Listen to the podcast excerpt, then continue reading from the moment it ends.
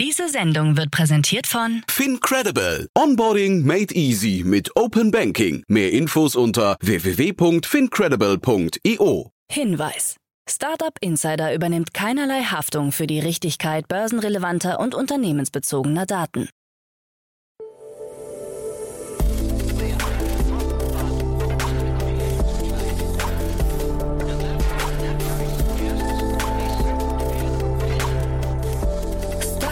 Insider Daily. Morgen Update. Einen wunderschönen guten Morgen und herzlich willkommen zu Startup Insider Daily. Mein Name ist Jan Thomas. Heute ist Montag, der 9. Mai. Ja, und das sind heute unsere Themen. Startup-Gründer sind oft von Rassismus betroffen. Schwere Vorwürfe gegen Influencer Finn Kliman. Mr. Spex plant die Eröffnung weiterer Filialen. Elon Musk könnte temporär Twitter-CEO werden. Und Definity verklagt Meta wegen Logoähnlichkeiten. Heute bei uns zu Gast im Rahmen der Reihe Investments und Exits ist mal wieder Carlo Schmidt von Cherry Ventures. Und wir haben zwei sehr coole Themen besprochen, zwei sehr unterschiedliche Themen. Das eine, ein Insurtech aus Frankreich, das gerade richtig durch die Decke geht, war schon mal hier Thema, werdet ihr gleich hören. Und das andere ist ein Carbon Offsetting oder Emissionsausgleich Unternehmen aus den USA. Auch sehr spannend. Da hat man gemerkt, da ist Carlo so richtig zu Hause oder eigentlich in beiden Themen natürlich. Äh, hat mir großen Spaß gemacht. Kommt sofort nach der Nachricht mit Frank Philipp. Aber wie immer der kurze Hinweis auf die weiteren Folgen heute um 13 Uhr bei uns zu Gast Bernd Oswald. Er ist der Co-Founder von Gropius. Das Unternehmen kennt ihr vielleicht, äh, war schon öfters in den Schlagzeilen. Ist ein sehr spannendes Unternehmen, das gerade nochmal 30 Millionen Euro eingesammelt hat insgesamt also schon 120 Millionen Euro eingesammelt hat. Letztendlich ist es ein PropTech-Unternehmen, das den Fertighausmarkt ja irgendwie revolutionieren möchte. War dementsprechend auch ein sehr spannendes Gespräch, denn so ein Thema hatten wir hier noch nie. Also das kommt um 13 Uhr und um 16 Uhr gehen wir dann nach Dresden. Gesche Weger ist bei uns die Co-Gründerin und CEO von Packwise und das ist ein Unternehmen, das im IoT-Bereich unterwegs ist, im Logistikbereich, dort helfen möchte, Transparenz in die Supply Chain reinzubekommen von Unternehmen aus der Lebensmittel-, Chemie- oder Pharmaindustrie auch schon eine ganze Reihe an namhaften Kunden hat. Ich fand das ein sehr, sehr spannendes Unternehmen und auch das Unternehmen hat eine Finanzierungsrunde abgeschlossen, eine Series A im siebenstelligen Bereich. Genaue Zahlen wurden nicht veröffentlicht, aber wie gesagt, es war auch ein sehr spannendes Gespräch. Das kommt nachher um 16 Uhr. So, jetzt noch kurz die Verbraucherhinweise und dann, wie angekündigt, die Nachricht mit Frank Philipp und danach dann Carlo Schmidt von Cherry Ventures. Werbung. Hi, hier ist Nina, Content Managerin bei Startup Insider. Suchst du deine nächste große berufliche Herausforderung? Dann melde dich bei uns. Wir suchen aktiv nach neuen Teammitgliedern, die Startup Insider zum führenden Informationsmedium der deutschsprachigen Startup-Szene machen wollen. Aktuell suchen wir Sales Manager, Customer Success Manager, Finanzmanager sowie Werkstudenten in den Bereichen Sales, Product und Content. Aber auch wenn keine passende Stelle dabei ist, melde dich trotzdem bei uns. Wir suchen immer nach leidenschaftlichen Menschen, die mit Startup Insider Großes bewegen wollen. Also, um mehr zu erfahren und dich zu bewerben, geh jetzt ganz einfach auf startupinsider.de/slash insider. Startup Insider Daily. Nachrichten. Startup-Gründer oft von Rassismus betroffen. Einer Studie des Bundesverbandes Deutsche Startups und der Friedrich Naumann Stiftung zufolge hat jeder dritte nicht in Deutschland geborene Gründer diskriminierende Erfahrungen mit Behörden, Banken, Investoren oder Vermietern gemacht. Bei Gründern, die zudem im Ausland studiert haben, liegt die Quote bei 51 Prozent. Der Umfrage nach haben auch Gründer, deren Familien seit einer Generation in Deutschland leben, zu 32 Prozent mit Vorurteilen zu kämpfen. Bei zwei Generationen sprechen 17 Prozent von Problemen. In Deutschland lebende Gründer mit ausländischen Wurzeln stammen zu 32 Prozent aus Osteuropa und zu 14 Prozent aus Asien. Gesa Mitschaika vom Bundesverband Deutsche Startups findet die Ergebnisse enttäuschend und beklagt eine fehlende Offenheit gegenüber Menschen mit Migrationshintergrund. Diskriminierung sei ein Problem für den Standort Deutschland. We gotta expand. Mr. Specs plant weitere Filialen. Der Brillenspezialist Mr. Specs weitet seinen stationären Handel aus. Im Mai sollen eine Reihe weiterer Filialen in Deutschland eröffnet werden, wie das 2007 als reiner Online-Händler gestartete Unternehmen selbst bekannt gibt. Die neuen Shops entstehen in Niedersachsen sowie Nordrhein-Westfalen und Baden-Württemberg. Mit diesem Schritt werde das Portfolio hauseigener Brillengeschäfte auf insgesamt 58 erweitert, so das Unternehmen. Mr. Specs verspricht verspricht Kundinnen und Kunden vor Ort sowohl Typ- und Trendberatung sowie Sehtests mit Brillenanpassungen. Leider hatten Finn und Tom aber immer wieder Pech. Challenges Bangladesch, da ist was schiefgelaufen. Ja, denn die ersten 100.000 Masken aus Bangladesch waren wie der erste Pfannkuchen. Die waren leider scheiße, unbrauchbar und viel zu schlechte Qualität, um die zu verkaufen. Darum haben Finn und Tom diese ersten 100.000 fehlerhaften Masken vom Hersteller geschenkt bekommen. Aber es ist trotzdem Mist, weil die hatten ja jetzt irgendwie 100.000 unbrauchbare Masken herumliegen. Es ist super nervig, weil es ist echt teuer, diesen ganzen Müll zu entsorgen. Was, was macht man denn da jetzt?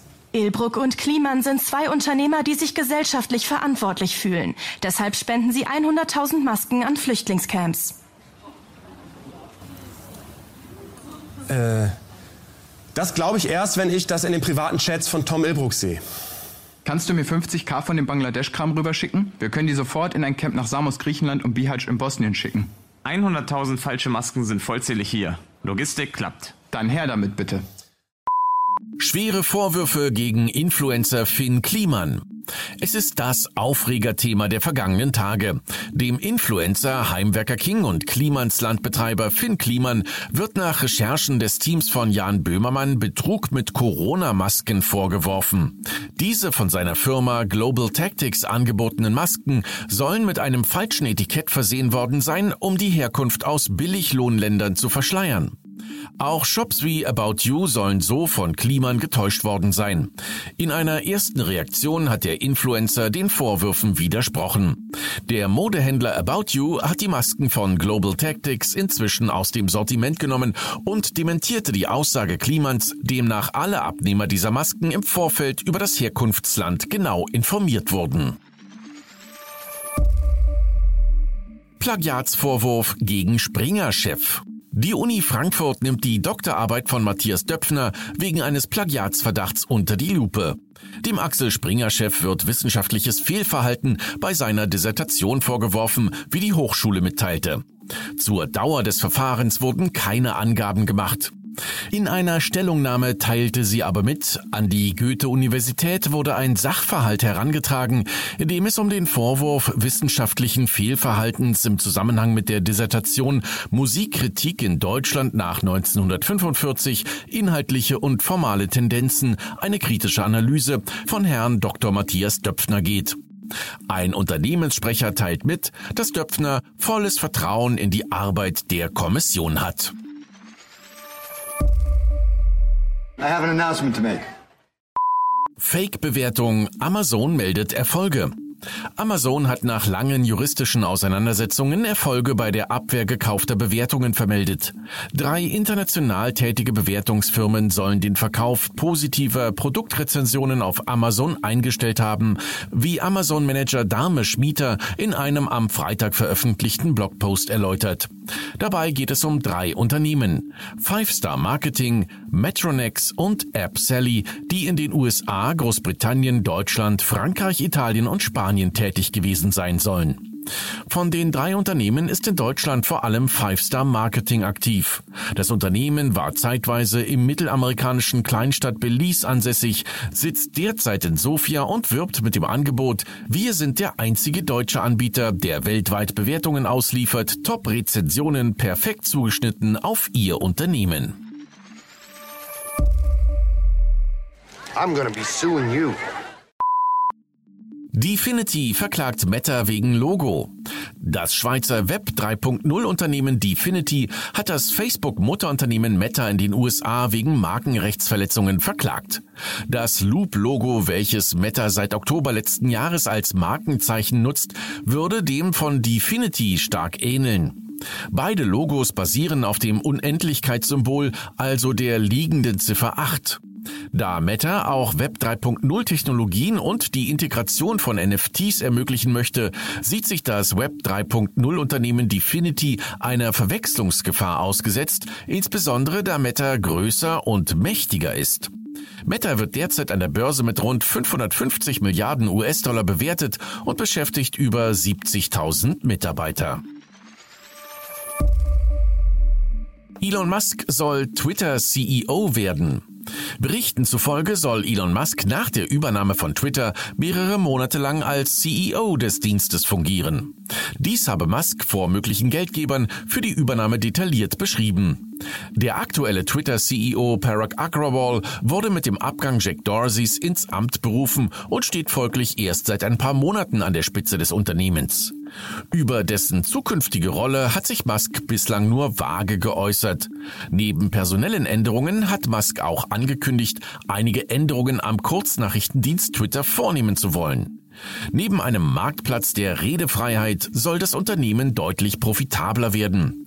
Berichten der New York Times zufolge plane Musk den jährlichen Umsatz bis 2028 von 5 Milliarden Dollar im vergangenen Jahr auf 26,4 Milliarden Dollar zu steigern.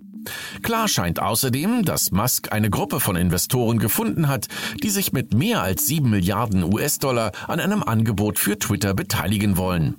Unter den 19 Investoren sind unter anderem ein saudischer Prinz, die Bitcoin-Börse Binance und Oracle-Gründer Larry Ellison.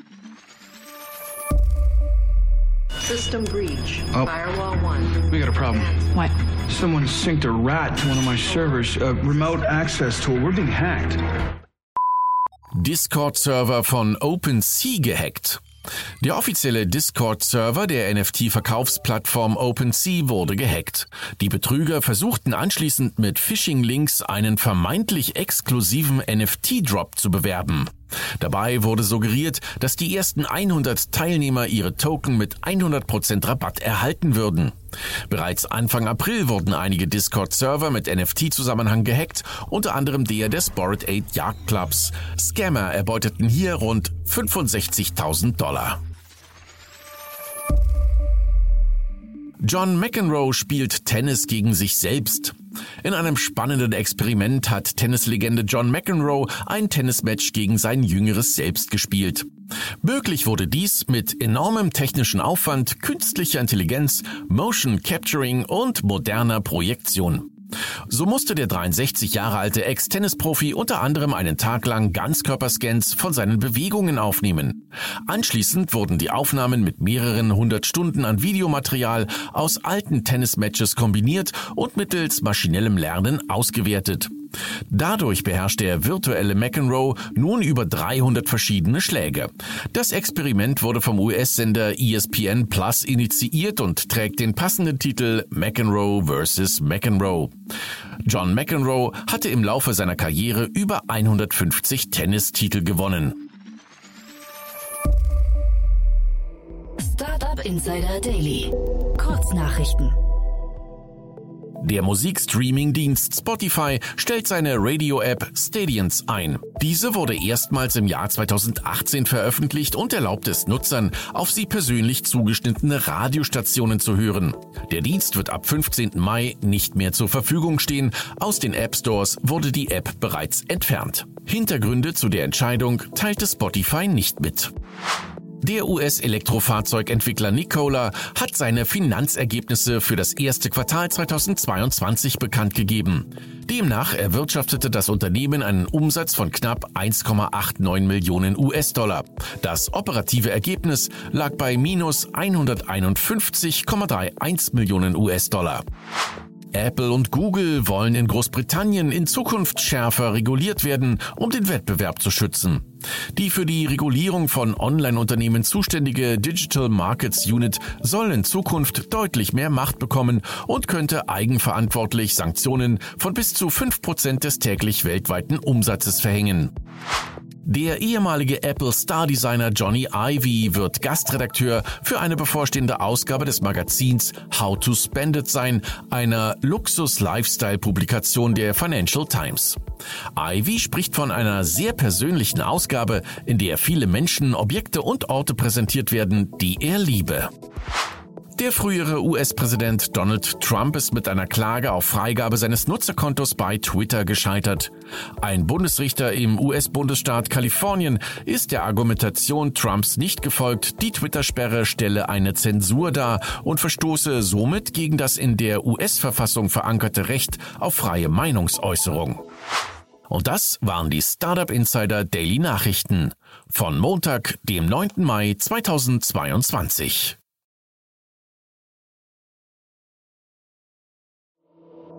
Startup Insider Daily. Investments und Exits. Cool. Ja, dann freue ich mich wie immer. Äh, Carlo Schmidt ist hier von Cherry Ventures. Hallo Carlo. Hallo Jan, freut mich wieder hier zu sein. Freue mich, dass wir sprechen und äh, ja, du hast zwei tolle Themen mitgebracht. Äh, also bei dem einen fühle ich mich fast ein bisschen zu Hause, aber ich finde sie beide wirklich spannend. Doch vielleicht, bevor wir loslegen, ein paar Sätze zu euch nochmal, ne? Sehr gerne, ja. Ähm, also ich bin Carlo, Principal hier bei Cherry Ventures. Wir sind ein Frühphaseninvestor mit Sitz in Berlin, investieren aber in ganz Europa fokussieren uns voll auf die Seed-Phase und unterstützen unsere Gründer und Gründerinnen dann nicht nur mit Kapital, sondern eben auch mit operativen Ressourcen rund ums Hiring, PR und Branding und eben auch natürlich die ganzen Finanzierungsthemen, sowohl auf der Debt- als auch auf der Equity-Seite.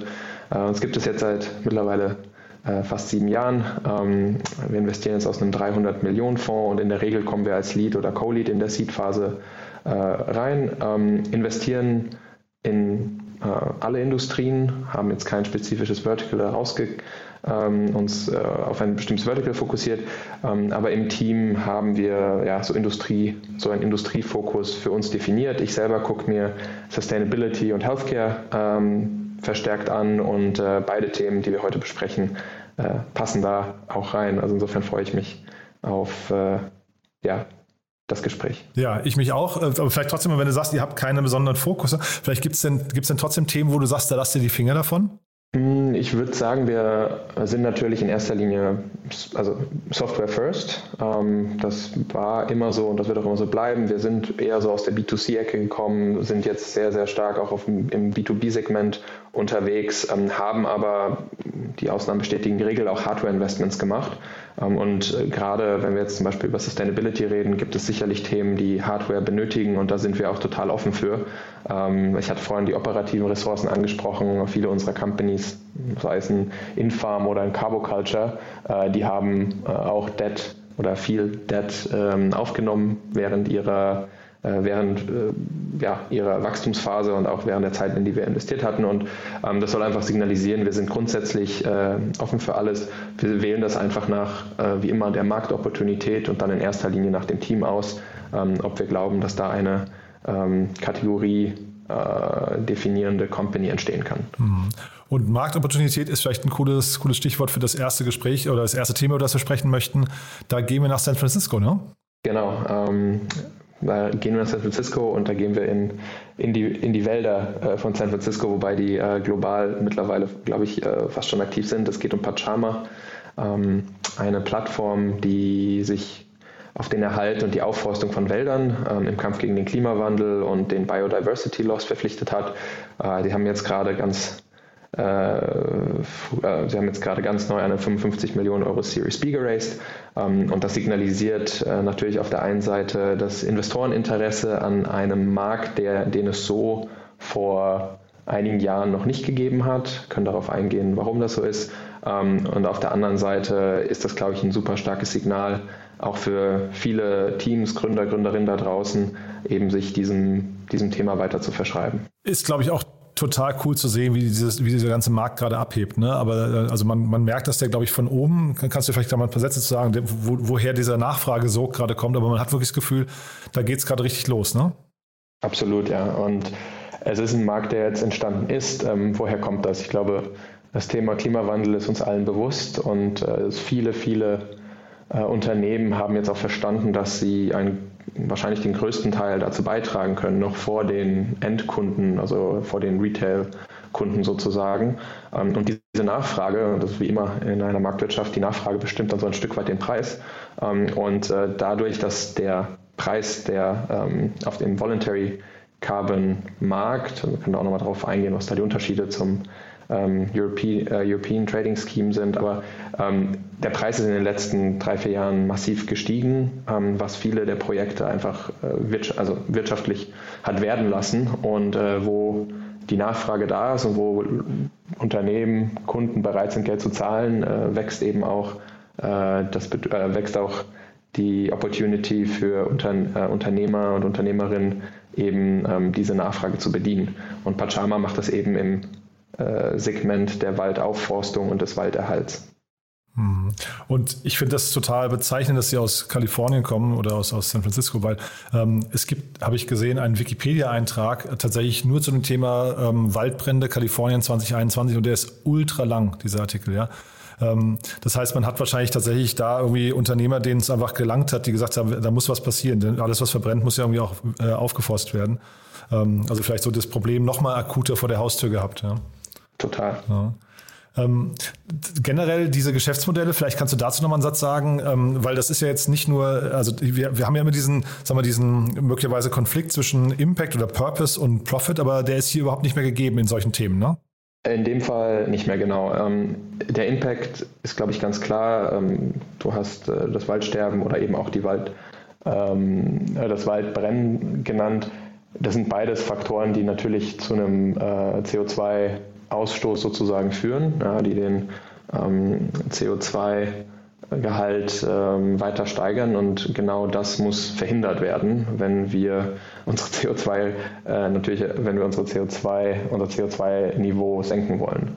Und ähm, Pachama arbeitet mit bestimmten Projekten, Waldaufforstungsprojekten zusammen, ähm, ermöglicht es ihnen sozusagen basierend auf ihrer Technologie ähm, Credits zu generieren und diese Credits werden dann wiederum an Großunternehmen verkauft, die ähm, sich selbst als CO2-neutral positionieren wollen.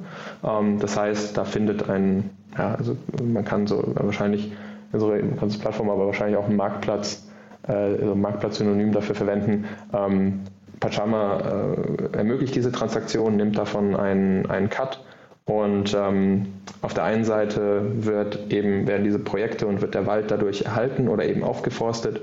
Und auf der anderen Seite können große Unternehmen wie Microsoft Stripe ähm, sich quasi CO2-neutral positionieren, ähm, was, glaube ich, ein sehr, sehr wichtiges Signal ist. Ähm, nicht nur ja, für Endkunden, die wahrscheinlich damit noch weniger, äh, also einfach weniger in Berührung gekommen sind, aber eben auch grundsätzlich, um unsere CO, unser CO2-Niveau langfristig zu senken. Und solche Unternehmen wie jetzt Pachama hier, ist es da eigentlich wichtig, dass die verteidigbar sind oder würde man, also von, von also dass sie irgendwie eine IP oder so aufbauen, die, die, die man hinterher irgendwie diese unangreifbar macht? Oder würde man sich nicht eigentlich sogar wünschen, dass solche Unternehmen schnell kopiert werden? Ähm, ja, also das ist eine, eine, sehr, eine sehr gute Frage. Auf der einen Seite, also in Pachamas Fall würde ich sagen, die IP liegt hier in der Supply. Also im gesamten Offset-Markt ist Supply-Akquisition ein großes Problem. Ähm, einfach weil es die Nachfrage übersteigt, die, äh, übersteigt das Angebot. Und wenn Pachama sich eben mit Projekten ähm, zusammentut, diese ähm, die äh, Offsets äh, quasi sich sichert, dann kann sie eben die Nachfrage bedienen. Also ich glaube, da liegt ein Stück weit die IP. Zu dem Punkt, kann das schnell kopiert werden oder wird das schnell kopiert werden, das glaube ich und das sieht man auch im Markt. Also es gibt schon viele Projekte, die sich wirklich auch weltweit jetzt ähm, auf eine ähnliche Mission begeben, die zeigt, dass, glaube ich, die Entry Barrier relativ gering ist.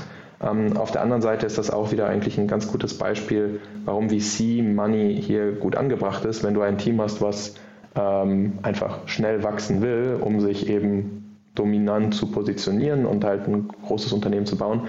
Dafür ist ja VC-Geld ähm, prädestiniert und insofern ist auch diese Runde verständlich ähm, in der Größenordnung. Die sind da im Moment der Vorreiter. Aber wie, wie gesagt, es gibt auch in Europa schon Companies, die ähm, auf ähnlichen Pfaden wandeln und grundsätzlich äh, für uns alle ist es super, dass da viele ich nenne es mal jetzt Nachahmer, aber die haben alle unterschiedliche Ansätze, ähm, dass es da viele Unternehmen gibt, die sich in dem Markt bewegen.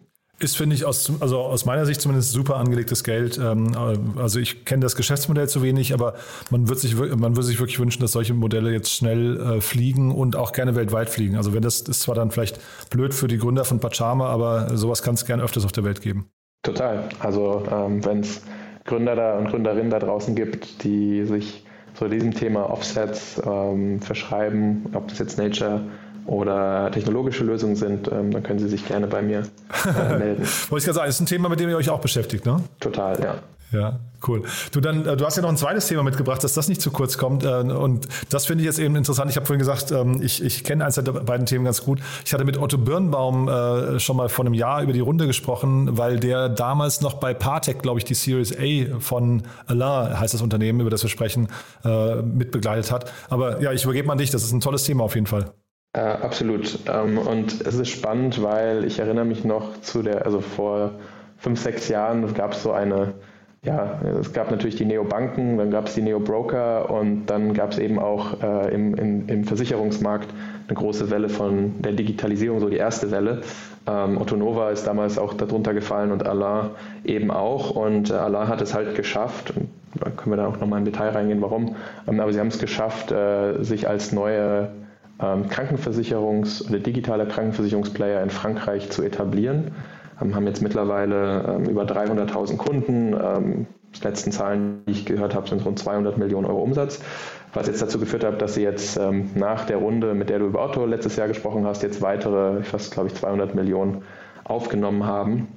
und ich glaube, das ist ein sehr starkes Signal und unterstützt quasi ihre Wachstumspläne in der Zukunft. Und vielleicht muss man dazu noch sagen, das haben sie jetzt auch in einem nicht mehr so leichten Marktumfeld geraced wie noch vor sechs, sieben Monaten. Hm. Und äh, also Sie haben ungefähr den gleichen Betrag geraced, aber ich glaube, die Bewertung ist, äh, hat sich verdoppelt, ne? wenn ich es richtig verstanden habe. Ähm, weil die sind damals ein Unicorn geworden, als ich mit Otto drüber gesprochen habe. Und jetzt gehen sie langsam auf die drei Milliarden zu, ne? Genau. Ja das ist schon irgendwie eine, also finde ich innerhalb von einem Jahr eine tolle, tolle Entwicklung. Ähm, das mit dem Marktumfeld würde ich gleich gerne mal kurz besprechen, äh, Carlo. Das ist ja wirklich auch spannend, wenn du da äh, Insights hast. Natürlich hast du sie, ja, aber wenn du dich dazu äußern magst. Aber vielleicht lass uns noch mal kurz hier bei dem, bei dem Modell bleiben von der Lava. Ich glaube, was die spannend machen, die, das ist ja so ein B2B2C-Modell, glaube ich, ne? Genau. Und ist das vergleichbar mit Otto Nova eigentlich nicht, ne? oder doch? Nee, das ist auch, glaube ich, ein Grund, warum es äh, einfach von der Größe und Otto Nova läuft von allem, was ich höre, auch gut und äh, sie schaffen da auch äh, Traktion äh, oder haben auch geschafft, Traktion aufzubauen, ähm, aber sind jetzt noch nicht in den Sphären von Alain und ähm, dieser B2B2C-Ansatz, der in Frankreich gut funktioniert, ähm, der funktioniert jetzt in Deutschland beispielsweise nicht so sehr. Also dieser direkt als privater Krankenversicherer hier in Otto Nova musst du direkt vermarkten sozusagen und ähm, da sind die Customer Acquisition Costs extrem hoch und Alain hat halt eben einen Akquisitionskanal gefunden über die Arbeitgeber, der skalierbar ist, wahrscheinlich, also offensichtlich. Und äh, das, haben, das hat sie oder das hat ihnen ermöglicht, in Frankreich sich ähm, zu etablieren. Und jetzt sind sie, glaube ich, auch noch in zwei weiteren Märkten in Europa, Spanien und Belgien, wenn ich mich recht erinnere. Und ähm, Genau, also das ist deren ähm, Ansatz und da haben sie es anscheinend geschafft, Kundenkosten äh, günstig zu akquirieren und das eben über die Arbeitgeber in einem äh, Volumen, was äh, das Wachstum halt befeuert hat. Wie ist das denn, Carlo, wenn jetzt jemand zu euch kommt und sagt, das ist ja fast dann so Business Innovation, ne? wenn jemand sagt, ich habe jetzt ähm, eigentlich ein relativ normales Modell, aber ich habe ich hab einen Weg gefunden, wie man Kunden sehr, sehr günstig akquiriert. Ist das etwas, wo es trotzdem bei euch kribbeln kann oder langt das eigentlich nicht? Äh, doch, ich will auf jeden Fall zuhören, weil äh, gerade in unserem ähm, ja, heutzutage online äh, Online-Kanäle sind natürlich so der Go-To-Markt. Äh, Influencer gab es dann vor ein paar Jahren oder vor zwei, drei Jahren, also der, der, der neue Weg. Ähm, aber Marketing und die Kanäle, die bespielt werden, die haben sich jetzt zum Großteil in den letzten Jahren jetzt äh, nicht verändert. Ähm, aber für bestimmte Produkte äh, verändern sie sich laufend. Ähm, und äh, ich glaube, wenn da jemand ähm, oder da kommen wir wieder so auf den Punkt zurück, äh, es braucht auch das richtige Timing ähm, für ein richtiges Modell und oder für ein bestimmtes Modell.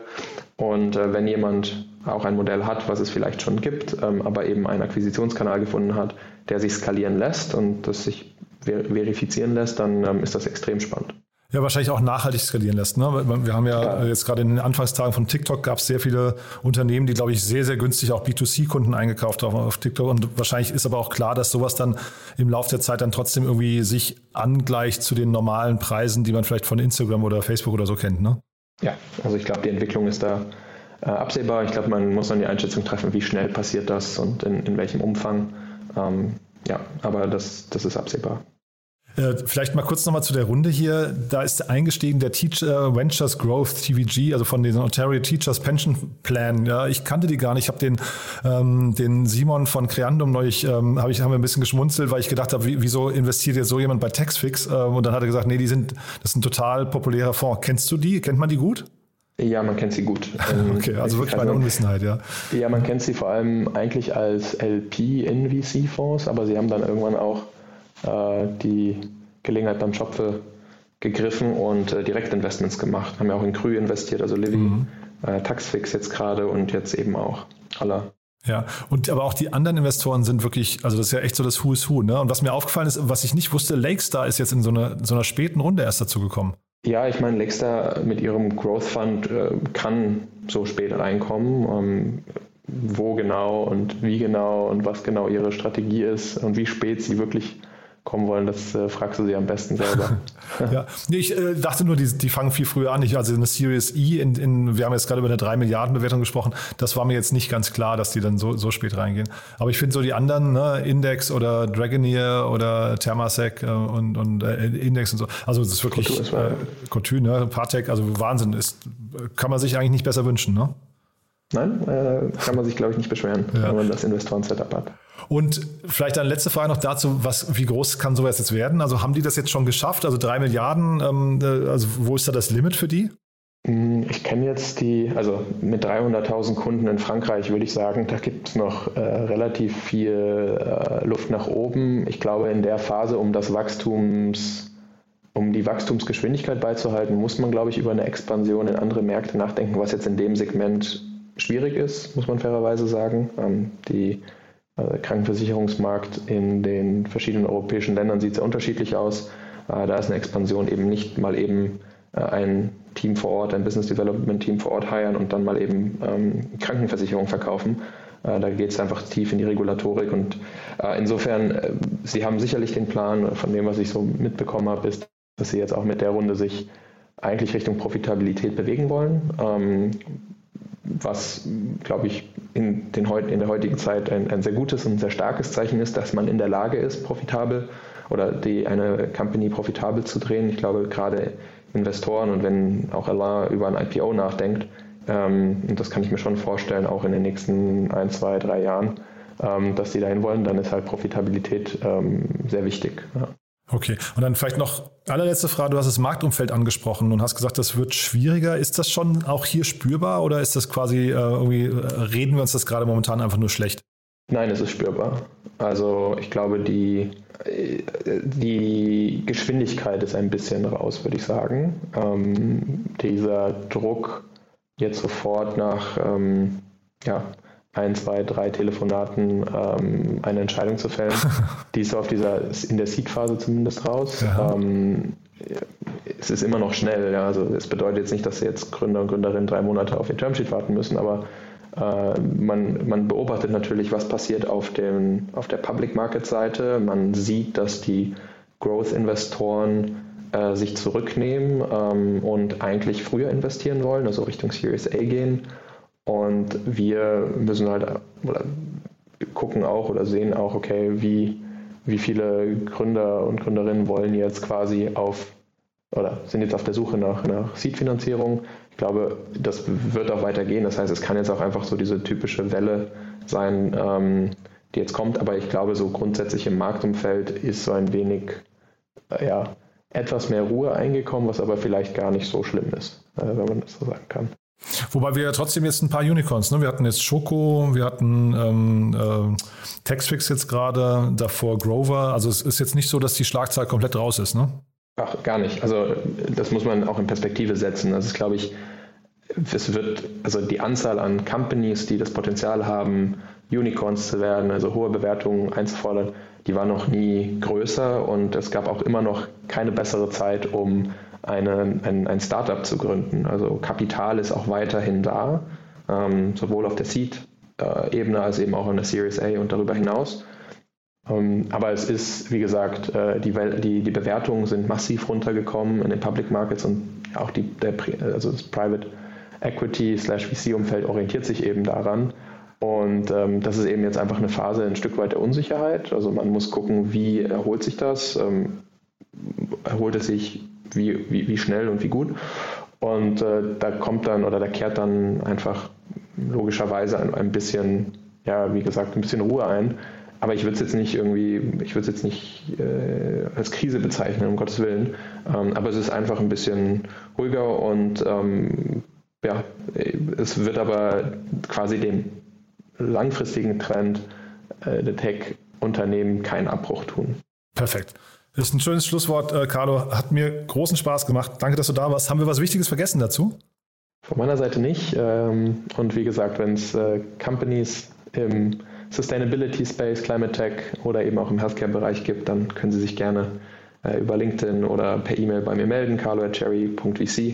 Ähm, freue ich mich über jede, äh, jeden äh, Gründer und jede Gründerin. Das heißt, die Pipeline bei euch, die verträgt noch ein paar, ein paar äh, Businesspläne. Immer. Cool. Toll. Du, dann, also genau, dann, äh, also ich freue mich aufs nächste Mal, Carlo. Hat mir auf jeden Fall heute großen Spaß gemacht und danke erstmal. Ne? Bis bald. Danke dir, Jan. Werbung. Hi, hier ist Moritz, Marketing und Growth Manager bei Startup Insider. Wenn du über die verschiedensten Themen immer auf dem neuesten Stand sein möchtest, dann empfehle ich dir auf jeden Fall unsere Newsletter auszuprobieren. Von unserem täglichen Morning Briefing Startup Insider Daily zu unseren themenspezifischen Newslettern wie Krypto und Web3, Investments und Exits oder KI Kompakt bist du mit unseren Newslettern immer top informiert. Falls du interessiert bist, kannst du dich jetzt ganz einfach kostenlos anmelden und zwar unter startupinsider.de/slash insider. Startup Insider Daily, der tägliche Nachrichtenpodcast der deutschen Startup-Szene. Das war Carlo Schmidt von Cherry Ventures. Damit sind wir durch für heute Vormittag. Aber nicht vergessen, nachher geht's weiter um 13 Uhr. Ich habe es ja schon angekündigt. Bernd Oswald ist bei uns zu Gast, der Co-Gründer von Gropius. Da sprechen wir über den Fertighausmarkt und eine weitere Finanzierungsrunde in Höhe von 30 Millionen Euro. Und dann um 16 Uhr Gesche Weger, die Co-Gründerin und CEO von Packwise aus Dresden. Da sprechen wir über den IoT-Markt und den Logistikmarkt und einen sehr, sehr spannenden Ansatz, wie man Transparenz in die Supply Chain von Unternehmen reinbekommen möchte, speziell im Bereich von Chemie, Lebensmittel und Pharmaunternehmen. Ja, auch sehr, sehr spannend. Kommt nachher um 16 Uhr. In beiden Fällen lohnt es sich, glaube ich, reinzuhören. Ich sage Tschüss für den Moment und ja, euch erstmal einen schönen Tag. Bis dahin, alles Gute. Ciao, ciao. Diese Sendung wurde präsentiert von Fincredible. Onboarding made easy mit Open Banking. Mehr Infos unter www.fincredible.io.